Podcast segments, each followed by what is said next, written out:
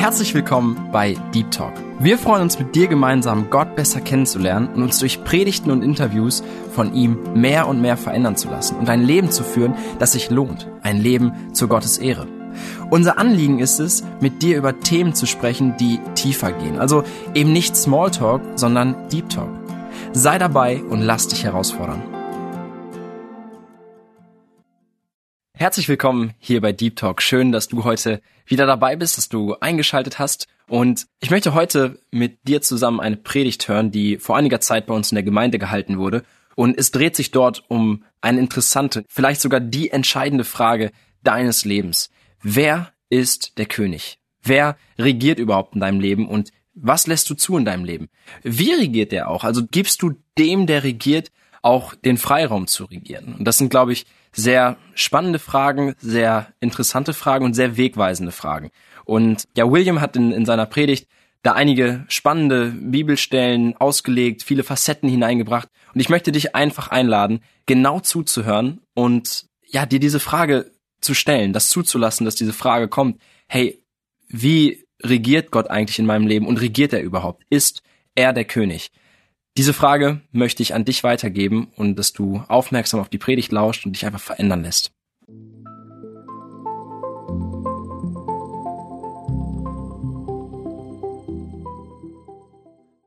Kurzer Ausflug in den Politikunterricht. Wer kann mir sagen, in was für einer Staatsform wir in Deutschland leben? Bundesrepublik, genau. Andere Begriffe? Demokratie, Danke. Parlamentarische Demokratie. Es gibt nämlich verschiedene Formen von Demokratie. Gut. Welche andere Regierungsformen fallen euch ein? Neben einer Demokratie. Was könnte es theoretisch noch geben? Eine Diktatur? Eine Monarchie? Ja, Tyrannei ist wieder ein sehr, sehr wertender Begriff, aber ja. Eine Monarchie gäbe es. Es gibt auch solche Sachen wie konstitutionelle Monarchien. Das ist dann, wir haben einen König, aber auch ein Parlament. Großbritannien zum Beispiel. Welche Regierungsform gab es zur Zeit des Volkes Israels am Anfang, als sie aus Ägypten ausgezogen sind und in der Wüste unterwegs waren. Was war das für eine Regierungsform? Eine Theokratie, danke. Demokratie heißt, das Volk entscheidet. Monarchie heißt, es gibt eine Königsfamilie. Der Begriff Monarchie bedeutet, dass die alle einen gemeinsamen Ursprung haben. Das heißt, die Herrschaft gibt sich innerhalb einer Familie weiter. Und eine Theokratie bedeutet, dass Gott das Sagen hat. Und so war das im Volk Israel. Gott war in deren System der König des Landes. Deswegen spricht die Bibel auch ganz oft nicht vom König Israels, wenn sie von den Königen spricht, sondern vom Fürsten. Oder die, die Oberhäupter der verschiedenen Sippen und Stämme, die werden nicht Könige genannt, sondern Fürsten, weil Gott der König ist. Sie sind alle Gott unterstellt. Und zur Zeit von Mose und Josua war das auch klar dass Mose direkt von Gott seine Anweisungen gekriegt hat. Mose war zwar der Führer des Volkes, aber er war nicht der König des Volkes.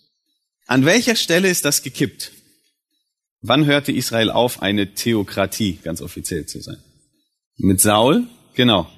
Dem Ende der Richterzeit. In der Richterzeit selber war das so ein Hin und Her. Es gibt im Richterbuch mehrmals diese Aussage, zu der Zeit gab es keinen König in Israel, jeder tat, was er für richtig hielt. So lief das damals. Das war ein bisschen Anarchie.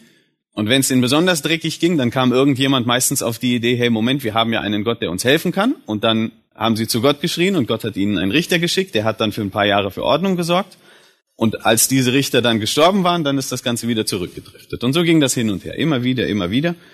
Und als Samuel, der letzte Richter, dann alt geworden ist, kommt das Volk zu ihm und sagt, wir wollen einen König haben. Wir wollen nicht von deinen Söhnen regiert werden, nachzulesen in 1 Samuel 8. Wir wollen nicht von deinen Söhnen geführt werden, die sind nur auf Geld aus, das sind keine guten Jungs. Wir wollen einen König haben, so wie alle anderen Völker um uns herum. Und Samuel weiß, was das bedeutet, dass sie eben Gott als ihren König nicht mehr haben wollen.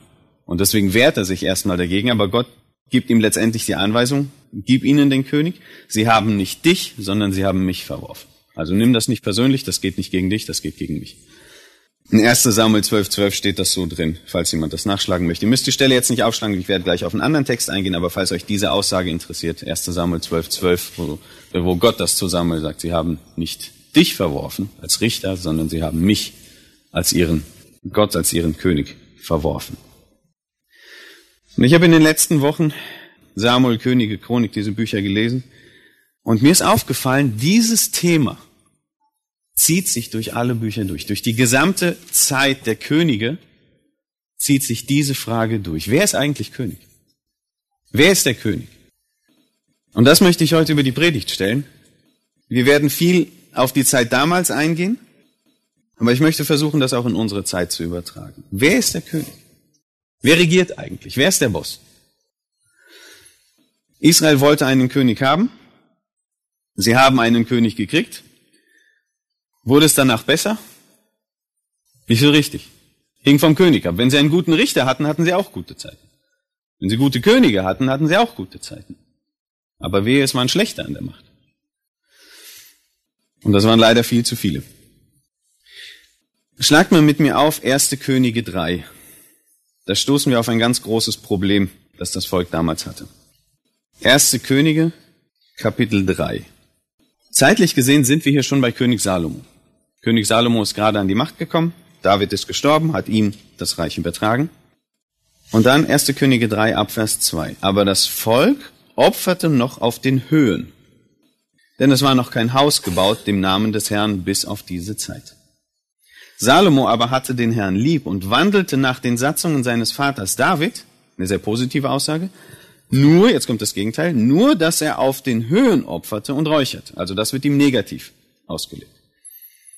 Und der König ging hin nach Gibeon, um dort zu opfern, denn das war die bedeutendste Höhe. Und Salomo opferte dort tausend Brandopfer auf dem Altar, und der Herr erschien Salomo zu Gibeon im Traum des Nachts. Und dann kommt, dass Gott ihm sagt, bitte, was du von mir haben willst. Ein großes Problem, das das Volk damals hatte, waren diese Höhen. Wenn wir das verstehen wollen, müssen wir uns ein bisschen reindenken, was Höhen in der Zeit bedeuten.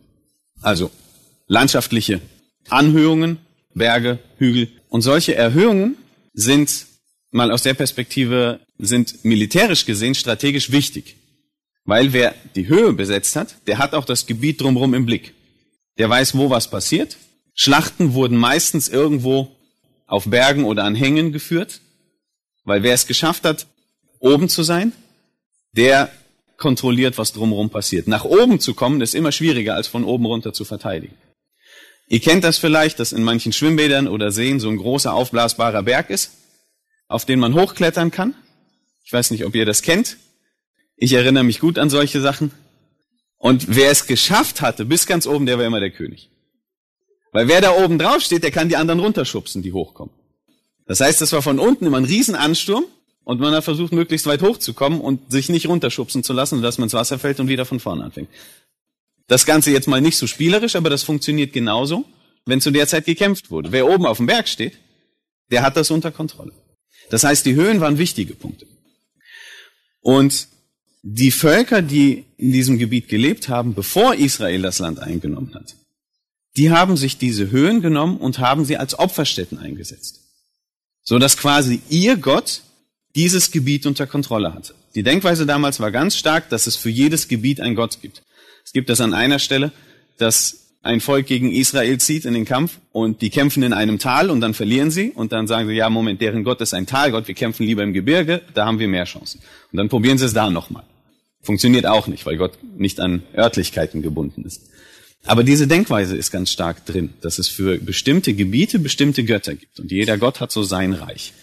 Und indem sie ihre Götter auf diese Höhen bringen oder die Opferstätten dahin bringen, zeigen sie quasi, dieser Gott ist für dieses Gebiet zuständig. Das heißt, überall, wo es solche Höhen gab, waren auch Opferstätten drauf. Meistens mit irgendeinem tollen Baum nebendran, ein Altar dabei, was auch immer, mancher vielleicht Gebäude dazu. Und Gott, der Gott Israels, hat ein komplett anderes, ein anderes Konzept, sage ich mal. Er hat eine Stiftshütte bauen lassen. Ein Zelt der Begegnung. Dorthin sollten sie kommen. Zum Opfern, dorthin sollten sie kommen, um ihn zu befragen, um ihn zu begegnen. Dorthin ist Mose immer gegangen, wenn er Fragen hatte. Das war der zentrale Begegnungsort. Und das ganze Volk sollte dorthin kommen, wenn sie Gott begegnen wollten. Und als sie das Land eingenommen haben, haben sie festgestellt, es ist viel bequemer, auf die nächste Höhe hochzugehen, als bis zur Stiftshütte zu laufen. Weil das Volk verteilt sich über das ganze Land und plötzlich haben sie weite Wege. Und das ist viel bequemer, das in der Nähe zu erledigen. Also haben sie angefangen, diese Höhen mitzunutzen. Sie haben zwar ihren Gott angebetet, aber halt nicht in der Stiftshütte, sondern eben auf diesen Höhen. Und das wird den Königen Israels und Judas immer wieder angekreidet. Selbst Saul und auch Salomo, sie nutzen diese Höhen. Und von Salomo habe ich das gerade gelesen. Das Volk opfert noch auf den Höhen. Salomo hatte den Herrn lieb und wandelte nach den Satzungen seines Vaters David, nur dass er auf den Höhen opferte und räucherte. Dieses Manko bleibt ihm. Und interessant finde ich, dass Gott nicht einfach sagt, na gut, dann rede ich nicht mit euch, sondern dass Gott darauf eingeht. Er begegnet Salomo trotzdem. Es ist zwar auf einer Höhe, es ist nicht der Ort, den Gott bestimmt hat, aber Gott begegnet ihm trotzdem. Und ich habe, als ich durch die Könige und Chronikbücher gelesen habe, irgendwann diesen, diesen Geistesblitz gehabt, weil das so oft hintereinander kam. Dass es immer wieder heißt, das war einer, der den Herrn lieb hatte, der nach den Anweisungen Gottes handelte, aber die Höhen wurden nicht entfernt. Aber die Höhen wurden nicht entfernt. Es gibt zwei Könige, die das gemacht haben. Hiskia und Josia. Und es hat nur gehalten, solange sie selber an der Macht waren. Sobald der nächste König dran war, wurden die Höhen wieder aufgerichtet. Irgendwie hat das Volk das nicht losgelassen. Und ich habe mir gedacht, so eine, so eine Opferhöhe ist eigentlich der Ausdruck des Volkes. Wir finden unseren Gott schon irgendwie wichtig, aber wir finden ihn nicht so wichtig, dass wir uns an das halten, was er uns sagt. Es war klar von den Gesetzen Gottes her, der Begegnungsort ist an der Stiftshütte. In diesem Zelt der Begegnung. Da, wo die Bundeslade steht. Da, wo der Opferaltar steht. Da, wo die Priester ihren Dienst zu tun haben. Da ist der Platz, wo Gott wohnt, wo Gott sich den Menschen zeigt und wo man hinkommen sollte, um ihm zu begegnen. Und das Volk hat sich gedacht, naja, wir finden schon wichtig, diesen Gott zu haben, aber viel bequemer, wenn man hier auf Nachbarschaft so eine Opferhöhe hat, dann geht man halt dahin und betet halt da zum gleichen Gott. Das kann man ja machen was das mit sich gebracht hat. Es haben ja immer noch Völker in Israel gelebt, die nicht ausgerottet wurden. So wie Gott ihnen das eigentlich gesagt hatte. Es waren immer noch heidnische Völker dort. Die haben natürlich weiter geopfert auf ihren. Das heißt, irgendwann haben sich diese zwei Bräuche vermischt. Und irgendwann war gar nicht mehr so klar, welchem Gott dient man jetzt auf den Höhen. Oder es wurde parallel nebeneinander gemacht. Aber das war nicht etwas, was ausschließlich für den Gott Israels gedacht war. Es ist also der Ausdruck von, Herr, wir finden dich wichtig, aber bitte nur in dem Rahmen, wie es für uns bequem ist. Wenn das zu viel Aufwand bedeutet, dann machen wir das auf unsere Art. Und das ist ein Ausdruck oder eine, eine Facette dieser Frage. Wer ist der König? Wer bestimmt eigentlich? Ist Gott der König, der sagen darf, ich möchte, dass ihr mir hier begegnet, hier will ich mich euch zeigen?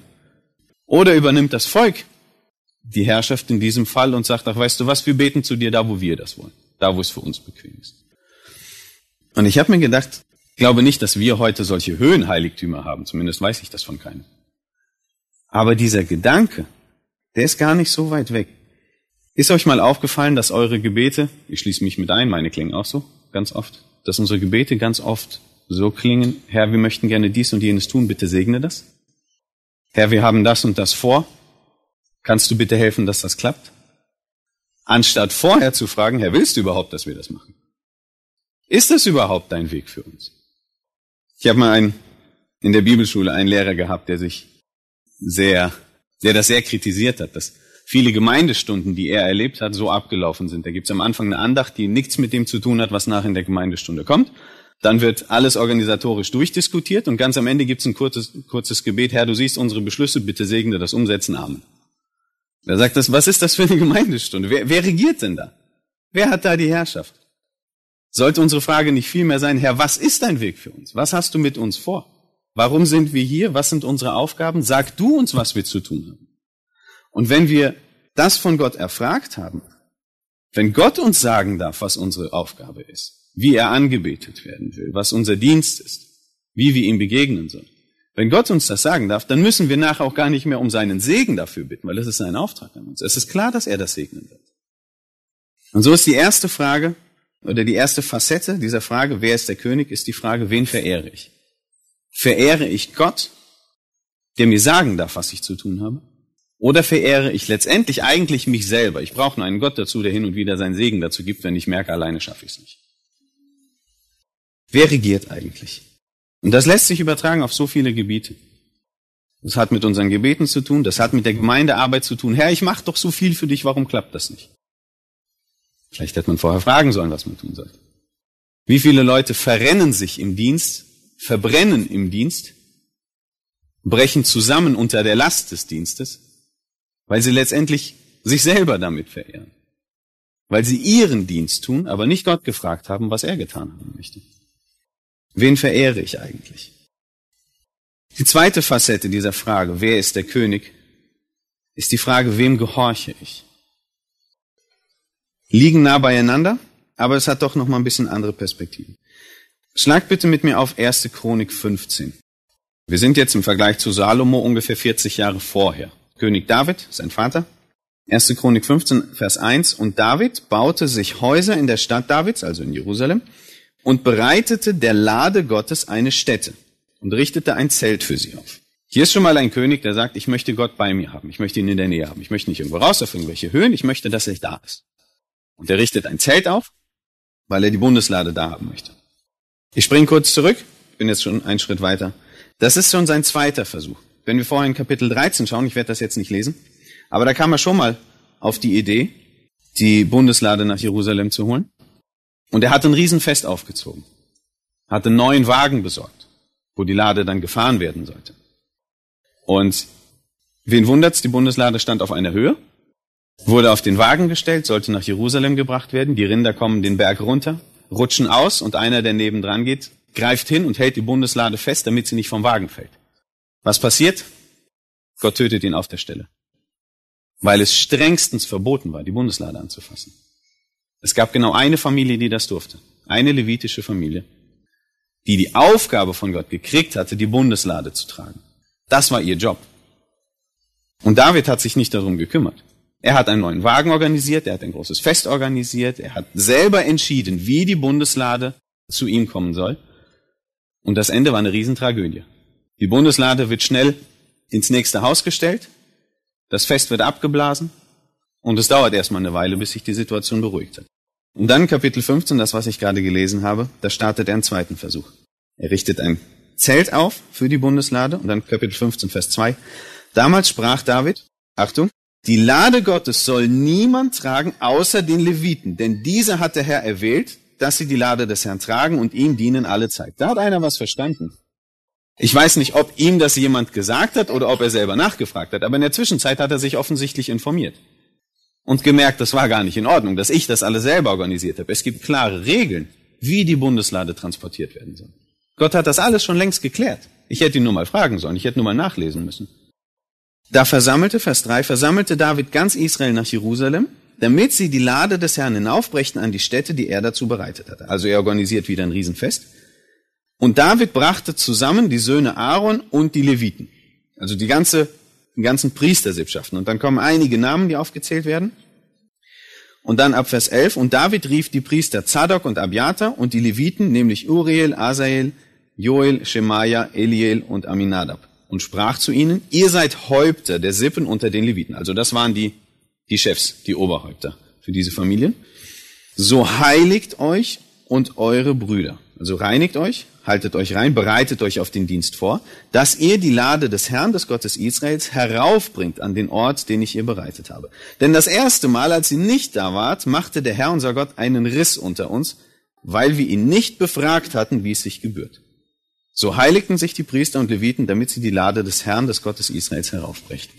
Da hat David verstanden, ich habe hier eigenmächtig etwas organisiert, was Gott längst schon vorgeschrieben hat, wie es ablaufen soll. Und beim zweiten Versuch, als er sich an Gottes Anweisungen hält, funktioniert das wunderbar. Sie haben ein Riesenfest, ganz Israel freut sich und David hat die Bundeslade bei sich in der Nähe, er hat Gott bei sich in der Nähe. Wem gehorche ich? Wer darf sagen, wie etwas gemacht wird? Nicht nur was gemacht wird, sondern auch wie es gemacht wird. Gott entscheidet nicht nur grundsätzlich das Ziel, er entscheidet auch über den Weg dorthin. Und ich glaube, das gilt für uns heutzutage vielleicht besonders in schwierigen Situationen oder in schwierigen Beziehungen, wo wir menschlich von unserem Instinkt, von unserem Gefühl, von, von unserer Natur her gerne den einen Weg einschlagen würden, aber Gott uns deutlich macht, ich möchte, dass du genau das Gegenteil machst. In meinem weiteren Umfeld gibt es eine Person, der Mann ist selbstständig, hat einen Geschäftspartner, beides Christen, Und dieser Geschäftspartner hat ihn über eine lange Zeit um viel Geld betrogen. Und irgendwann ist das aufgeflogen. Und er ist, ja, natürlich hat ihn das nicht kalt gelassen. Er war sehr wütend darüber. Soweit ich weiß, hat er schon einen Anwalt eingeschaltet, war drauf und dran, das vor Gericht einzuklagen, dass er das Geld zurückkriegt. Wäre auch sein gutes Recht gewesen. Und in diesem ganzen Wirrwarr, in, diesen, in der Wut, die er in sich trägt und die Gedanken, die er sich macht, kommt irgendwann die Stimme Gottes. Und ich glaube nicht akustisch hörbar, aber dieser Gedanke in seinem Kopf. Klärst du das oder darf ich? Aber Herr, der hat mich betrogen. Das muss geklärt werden. Um so und so viel Geld. Ich brauche das Geld und das Unternehmen muss weiterlaufen. Kümmerst du dich drum oder darf ich? Und das hat ihn nicht mehr losgelassen. Wenn ich richtig informiert bin, ich hoffe, ich erzähle jetzt keine, keine falschen Dinge, aber soweit ich richtig, wenn ich das noch richtig im Kopf habe, hat er letztendlich die Anklage wieder eingestampft, hat einen Kredit aufgenommen und dem anderen seine Firmenanteile abgekauft. Weil er wusste, wenn ich jetzt das Geld von ihm einklage, ruiniere ich ihn. Das kann er nicht bezahlen. Er hat ihm letztendlich seine Firmenanteile abgekauft, hat ihn damit aus der Firma gehen lassen, die Firma selber alleine übernommen. Das ist ein Riesenrisiko. Das ist genau das Gegenteil von dem, was man machen müsste. Anstatt dass er das Geld zurückholt, leiht er sich noch mehr Geld. Das Ergebnis war, dass Gott sein Unternehmen mit Riesenaufträgen gesegnet hat. Die Firma läuft, es geht weiter, er hat Zeit und Geld für andere Projekte. Und ich bin mir sicher, das wäre nicht möglich gewesen, hätte er damals seinen Weg durchgezogen. Wem gehorche ich? Wer ist der König? Bin ich der König, der bestimmt, wie etwas gemacht wird, wie ich meine Ziele erreiche? Oder ist Gott der König, der mir auch mal einen Weg auferlegen darf, der so komplett gegen meine Natur geht? Aber wo ich sicher sein kann, das, was am Ende dabei rauskommt, das hätte ich mit meinen Mitteln nie erreicht. Das gilt vielleicht gerade in schwierigen Situationen oder in der Beziehung zu schwierigen Menschen. Wer ist der König? Wem gehorche ich? Wer darf mir sagen, wie ich mich zu verhalten habe? Und das Dritte, auf wen verlasse ich mich? Wen verehre ich? Wem gehorche ich? Und das Dritte, das mir aufgefallen ist in diesen Texten, auf wen verlasse ich mich? Ein paar Kapitel weiter. Erste Chronik 21. Erste Chronik 21 ab Vers 1. Und der Satan stellte sich gegen Israel und reizte David, dass er Israel zählen ließe. Und David sprach zu Joab, das ist sein oberster Befehlshaber, David sprach zu Joab und zu den Obersten des Volkes, geht hin, zählt Israel von Beersheba bis Dan, also von ganz Süden bis ganz Norden, das ganze Land, und bringt mir die Kunde, damit ich weiß, wie viele ihrer sind. Joab sprach, der Herr tue zu seinem Volk, wie es jetzt ist, hundertmal so viel hinzu. Aber mein Herr und König, sind sie nicht alle meinem Herrn untertan? Warum fragt denn mein Herr danach? Warum soll eine Schuld auf Israel kommen? Aber des Königs Wort blieb fest gegenüber Joab und Joab ging hin und zog durch ganz Israel und kam nach Jerusalem zurück und gab David die Zahl des gezählten Volkes an. Warum grätscht Joab hier rein? David möchte, könnte man ja sagen, er möchte ja nur wissen, wie groß das Volk ist. Ich möchte nur wissen, wie viele Leute da sind. Und Joab grätscht dazwischen und sagt, warum sollen wir Schuld auf uns laden? Das, Gott kann uns noch so und so viel dazugeben. Das spielt doch jetzt keine Rolle. Aber David will das durchziehen. Warum zählt ein König sein Volk? Um zu wissen, wie viele Soldaten es gibt? Um zu wissen, wie viel Steuern er kriegen kann? Und um zu wissen, wie viel Zwangsarbeiter er hat. Das heißt, Davids Perspektive, und es scheint, dass das schon eher gegen Ende seines Lebens ist, Davids Perspektive hier ist, wie viel Macht habe ich? Was kann ich mir erlauben? Wie viel Geld kann ich kriegen? Im Besonderen vielleicht, wie stark ist mein Heer? Kann ich mir noch ein paar Ländereien unter den Nagel reißen? Und Joab checkt das. Und das, was Joab ihm hier sagt, der Herr tut zu seinem Volk, wie es jetzt ist, hundertmal so viel hinzu. Das spielt auf das an, was Gott Abraham schon versprochen hat. Ich mache aus dir ein Volk, das so zahlreich ist, dass keiner das zählen kann. Aber David möchte es zählen. Er möchte wissen, wie groß sein Volk ist. Er ist schließlich der König. Das heißt, die Perspektive, die David hier einnimmt, ist, das ist mein Volk. Ich kann darüber verfügen. Ich kann das strategisch einsetzen. Und damit spricht der Gott seinen Platz als König dieses Volks ab. Es ist Gottes Volk, es ist nicht Davids Volk. Aber an dieser Stelle dreht David dieses Verhältnis um. Und dann sagen sie ihm, wie viele es sind. Interessant finde ich Vers 6.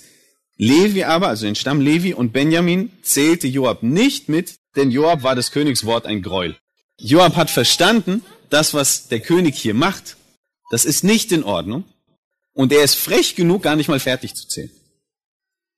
Vielleicht hofft er damit, dass die, die Strafe Gottes nicht so schwer sein wird oder so, aber ich finde das schon bezeichnend, dass der oberste Befehlshaber sich hier gegen den König stellt, weil er genau weiß, das ist Murks, was wir hier machen. Vers 7, dies alles aber missfiel Gott sehr und er schlug Israel. Da sprach David zu Gott, ich habe schwer gesündigt, dass ich das getan habe. Ich habe sehr töricht getan. David sieht das ein, dass das Quatsch war, was er gemacht hat, dass er sich über Gott erhoben hat.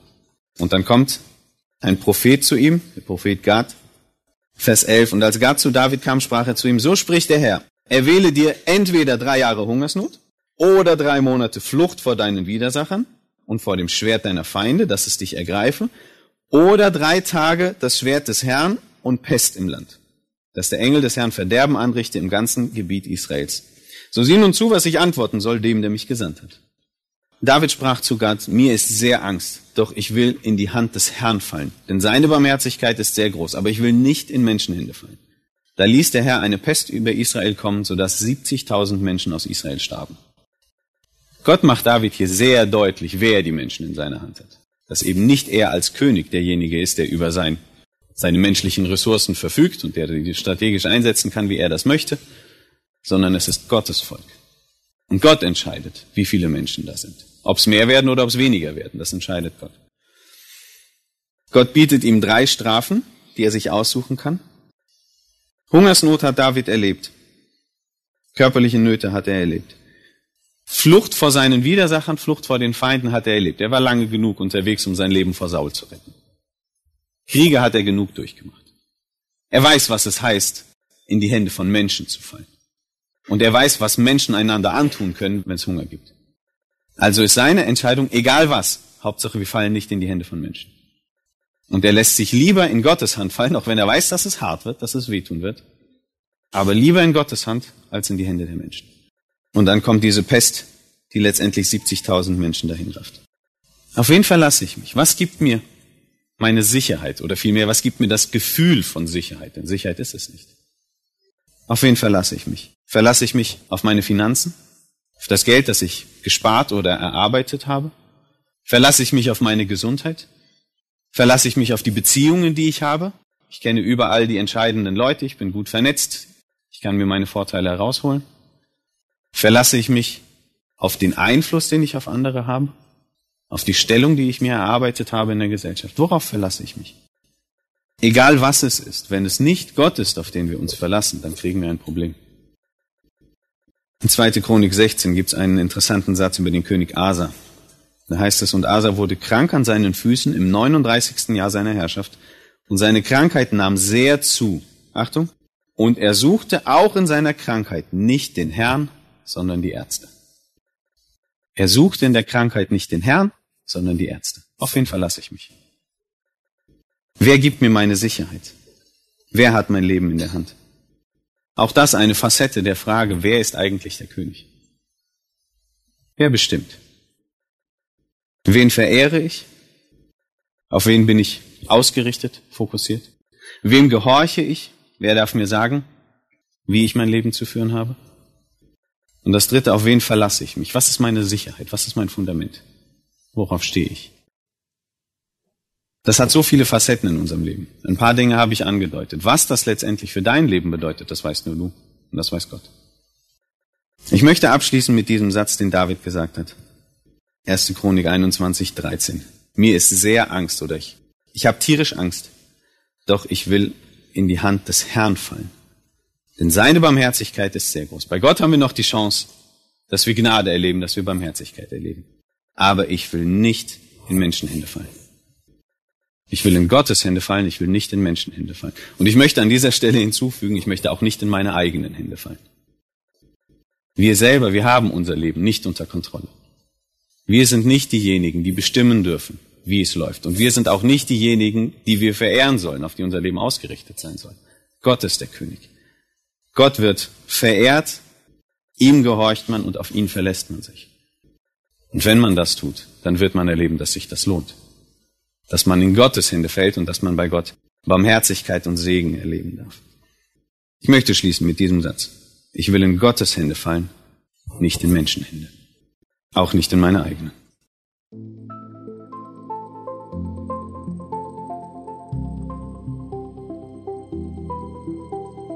weit entfernt.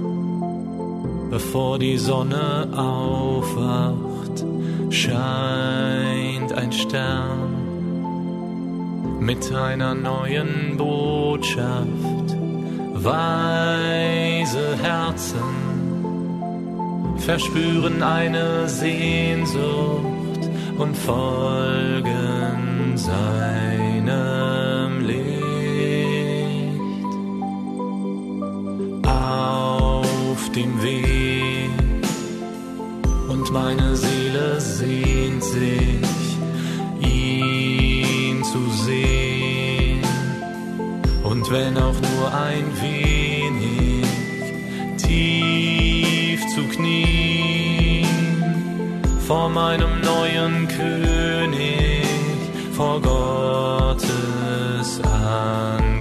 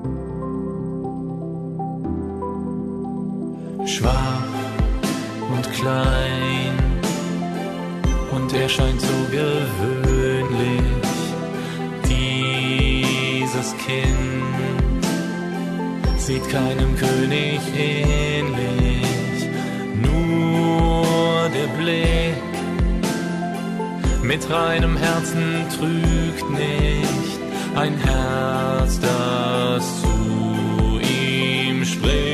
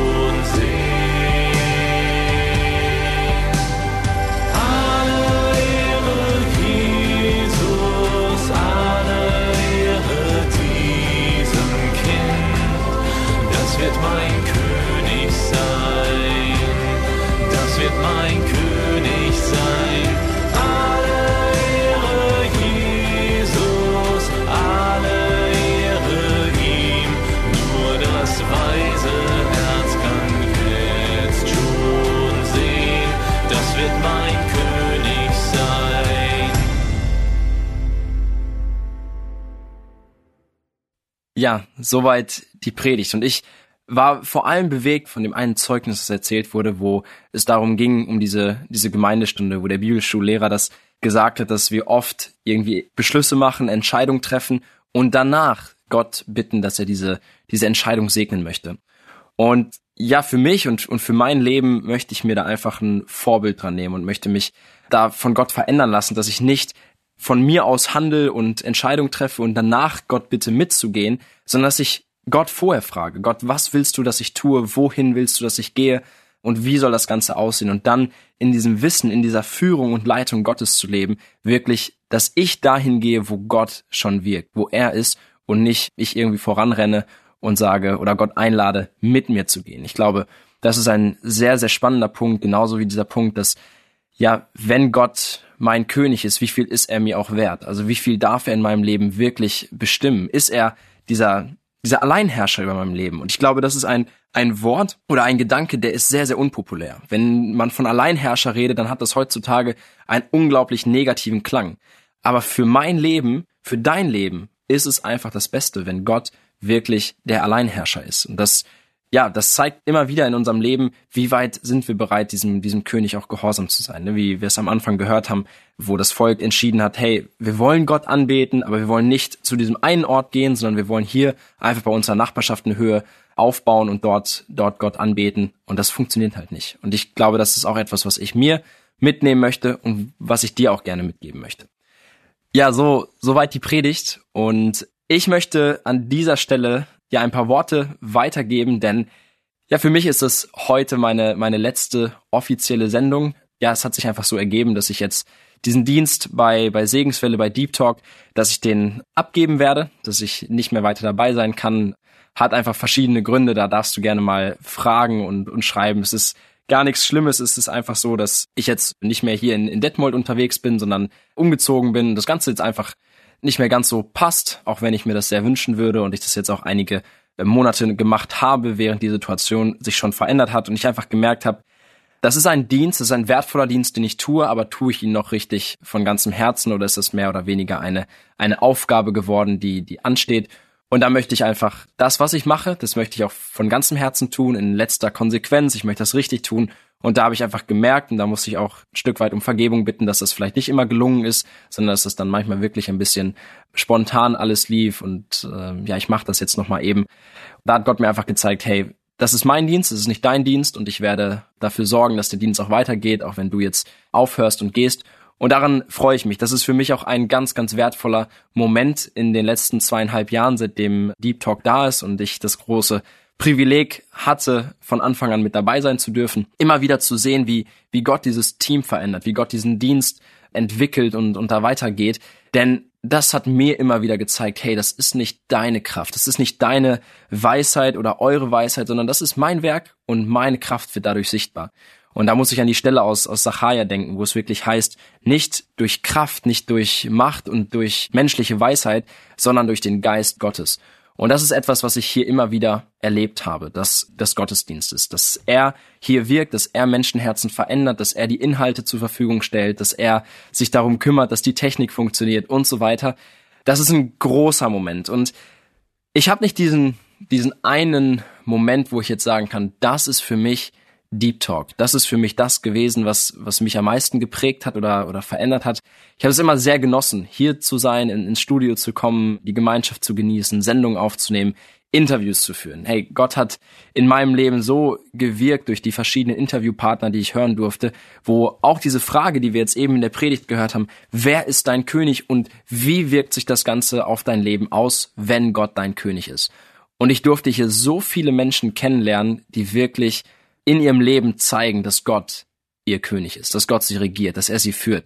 Ja, ich kann gar nicht jetzt ein konkretes Interview nennen, sondern es waren wirklich alle Interviews und ich habe immer wieder über die Vielseitigkeit gestaunt. Ich habe gestaunt, wie Gott an verschiedenen Orten wirkt, in verschiedenen Lebenssituationen, wie er Menschenherzen verändert, wie man wirklich hört, hey, da sind, da sind Menschen, die leben ganz, ganz anders, die leben nicht mit Gott.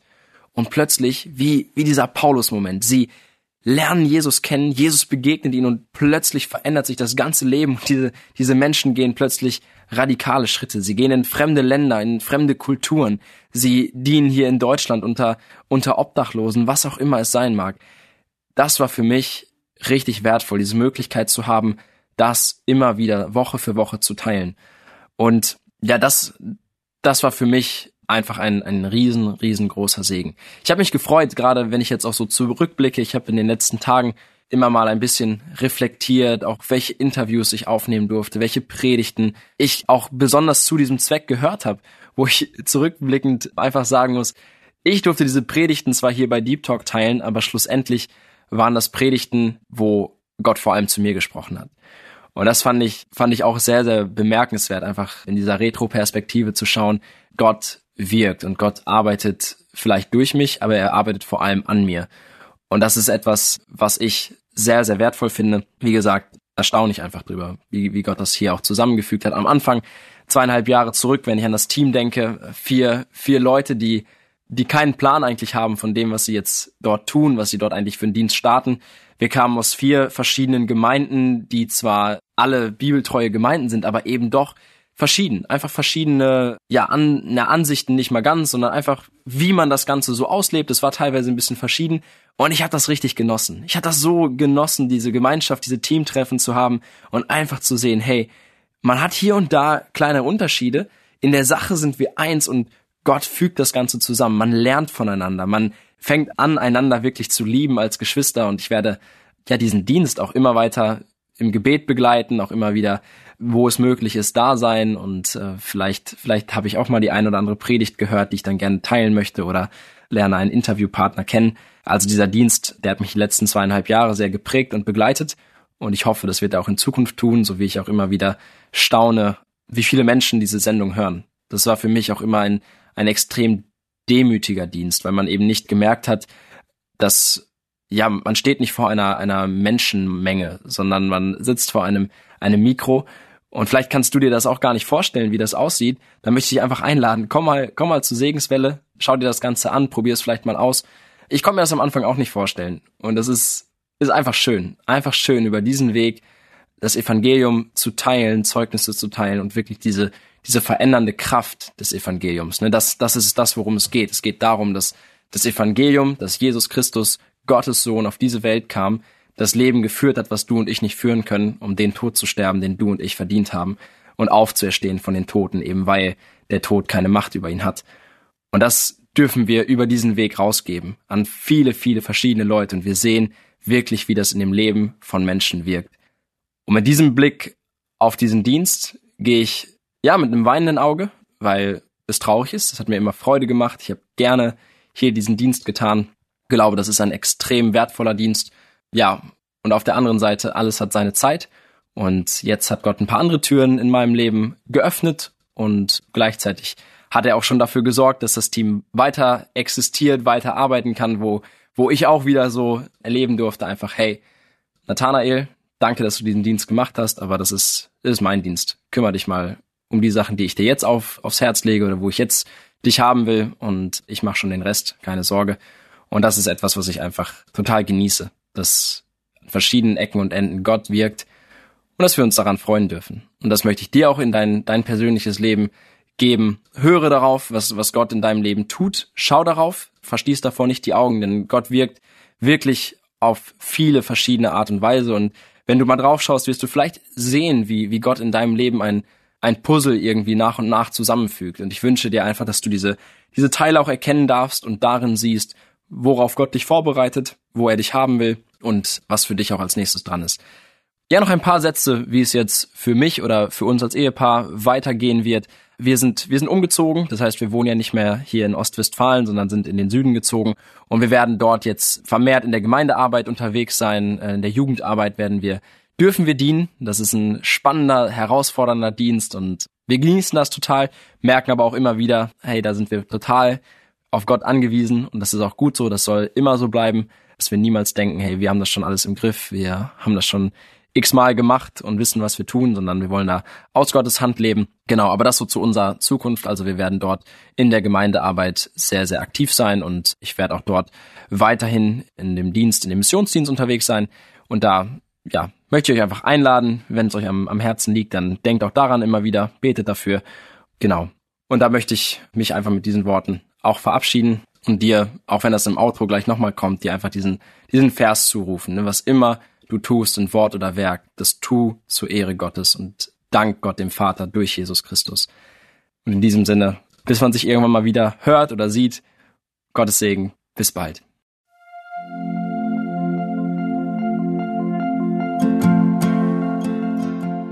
Schön, dass du heute dabei warst. Wenn es für dich ein Segen war und du etwas mitnehmen konntest, dann teile Deep Talk gerne mit deinen Freunden und fühle dich frei, auch uns ein Feedback zu schreiben. Wir würden uns da sehr darüber freuen.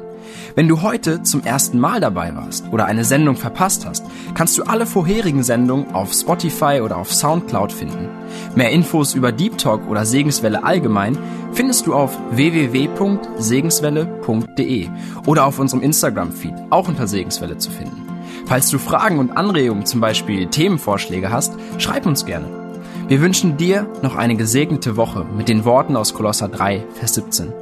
Und was immer ihr tut, in Wort oder Werk, das tut alles im Namen des Herrn Jesus und dank Gott dem Vater durch ihn.